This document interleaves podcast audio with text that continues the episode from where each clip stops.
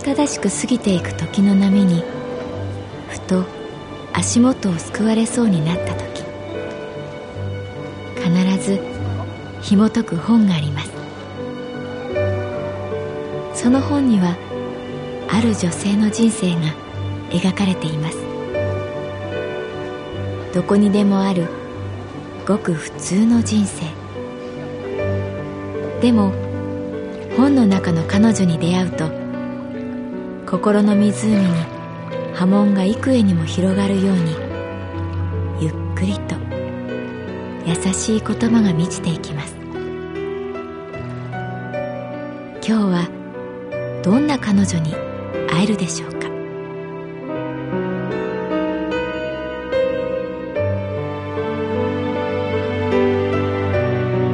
サウンドライブラリー。世界に一つだけの本。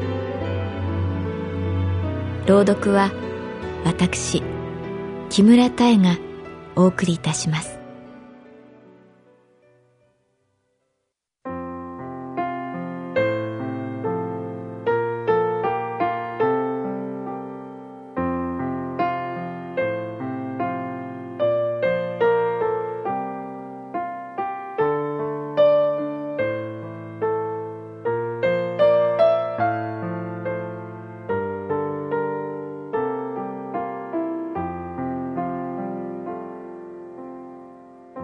私の名前は月原かな子。38歳。旅行会社に勤めている。この間あるお客さんがカウンターに来た。その人は私の父親と同じくらいの年。名前は吉田さん。白髪に黒縁眼鏡。首元にペーズリー柄のスカーフを巻いていてラベンダー色のセーターが似合っていた。父とは全然違うおしゃれな雰囲気をまとっている。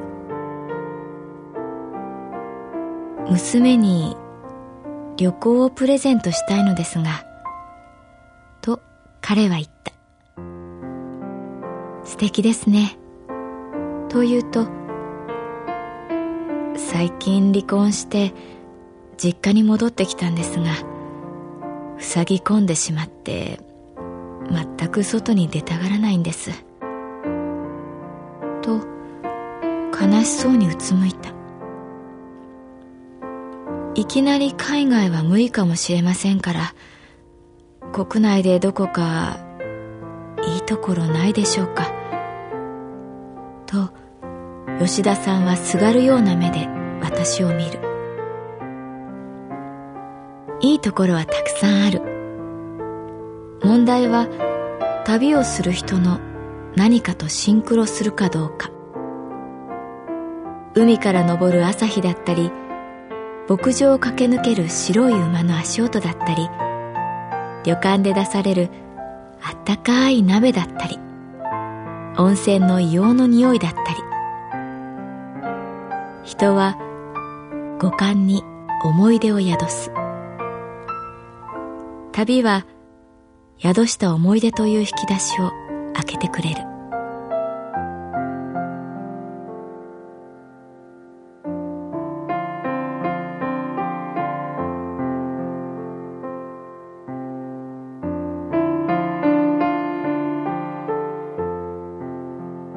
娘さんはどういうものが好きですか？と尋ねるとしばらく考えた後で映画が好きだと思いますと答えたこれは私の勝手な趣味ですがと前置きして私は広島の尾道を進めることにしたかつて見た時をかける少女の風景は今も心に残っているから。細い石段を上がった先の空の色を覚えているから。真っ青ではない霞んだ春の空。実は人はタイムスリップできるのだと思う。たったの一曲で私は過去の空に出会えるから。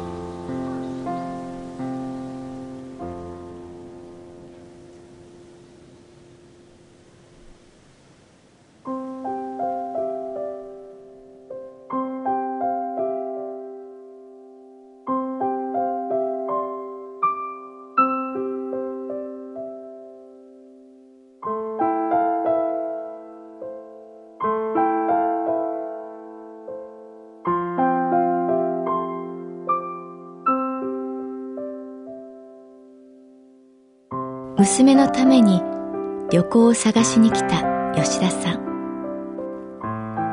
ふと父のことを思い出した。私の父は警察官だった。幼い頃自分の家は普通のサラリーマンの家庭とそれほど変わりはないと思っていたけれど友達の家に遊びに行って驚いた。家に木刀がない。父親に夜勤がない。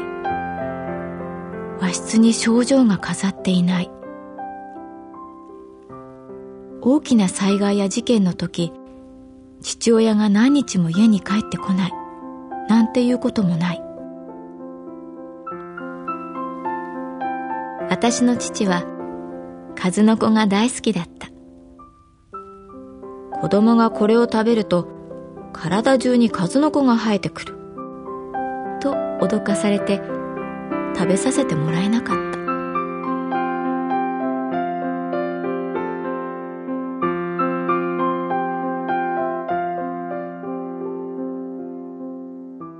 1995年私は就職先に悩んでいた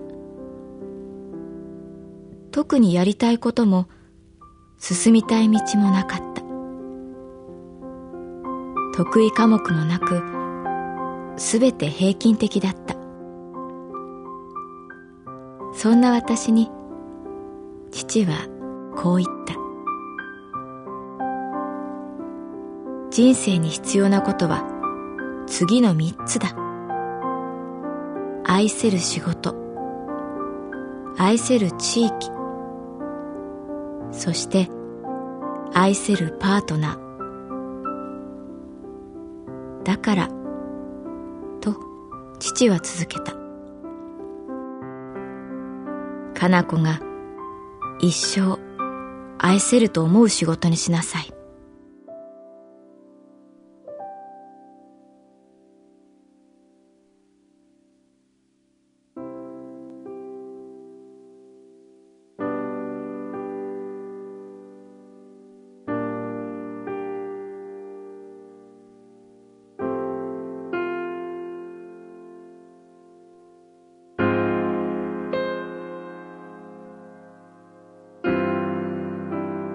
病気になってしまってすっかり小さくなってしまった父に就職の報告をしに行った。旅行会社。と言うとうーんいい仕事だ。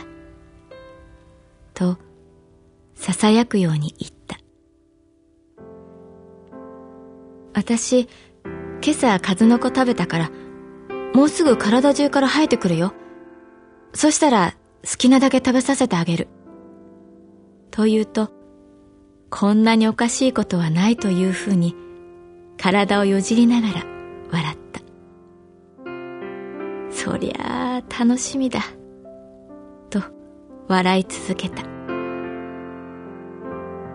お父さん、笑顔は変わらないね。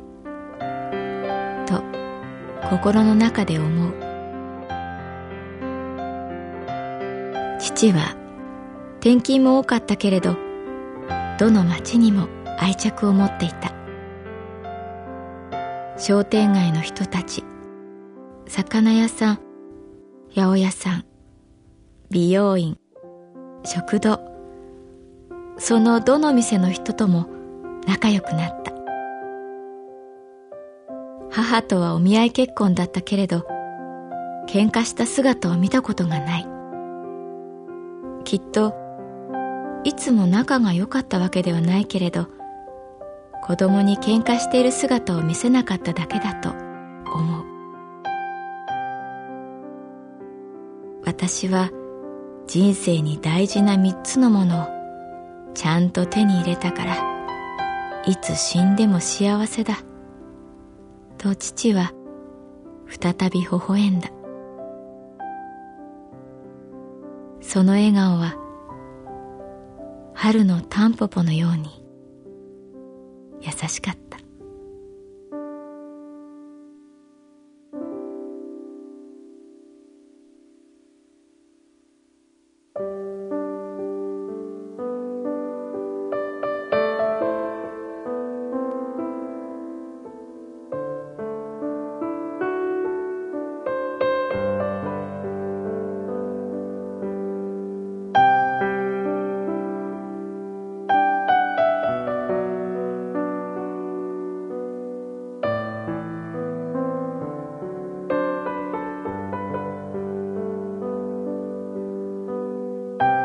何日か経って吉田さんが来店された。ありがとうございました。と深々と頭を下げる。尾道大層良かったみたいです。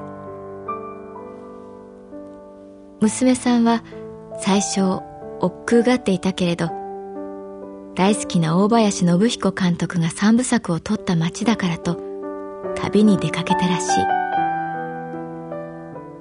い。いくつもの路地。石の階段。塀を歩く猫。千光寺公園から望む瀬戸内海。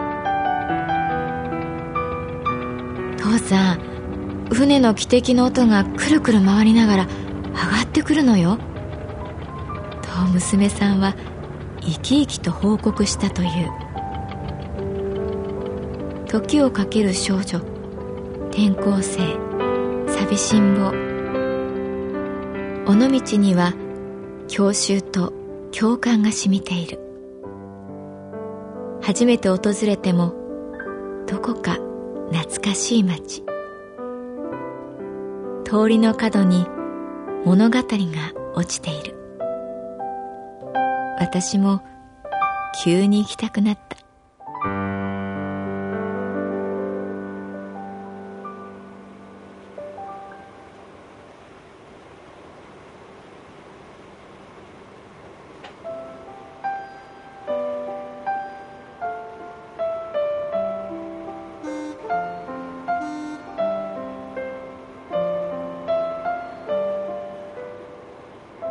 因島までフェリーに乗った時ある男性に声をかけられたそうです。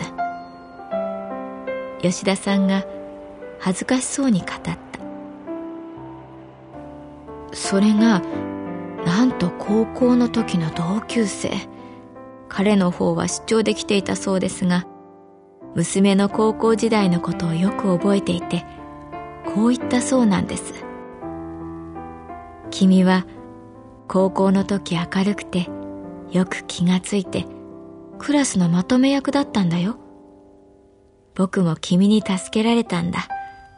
先生にカンニングを疑われた時、この人はそんなことをする人ではありませんって言ってくれたこと忘れない。娘は自分のことをそんな風に思っていませんでした。どちらかというと目立たない地味な存在だと思っていたんです。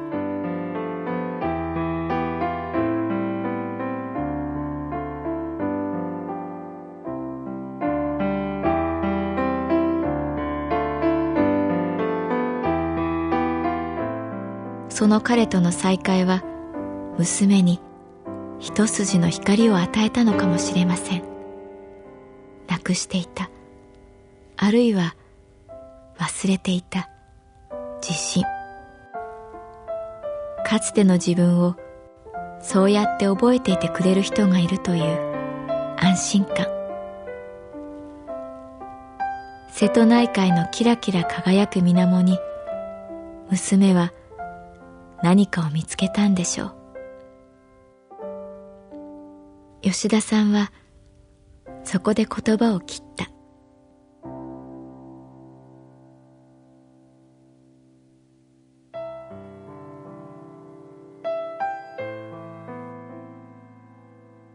この仕事をしていてこんなに嬉しいことはない。旅は時に過酷でトラブルを生むけれど時に奇跡的な出会いを用意してくれる。店を出ていく吉田さんの背中を見送りながら私は父に話しかける。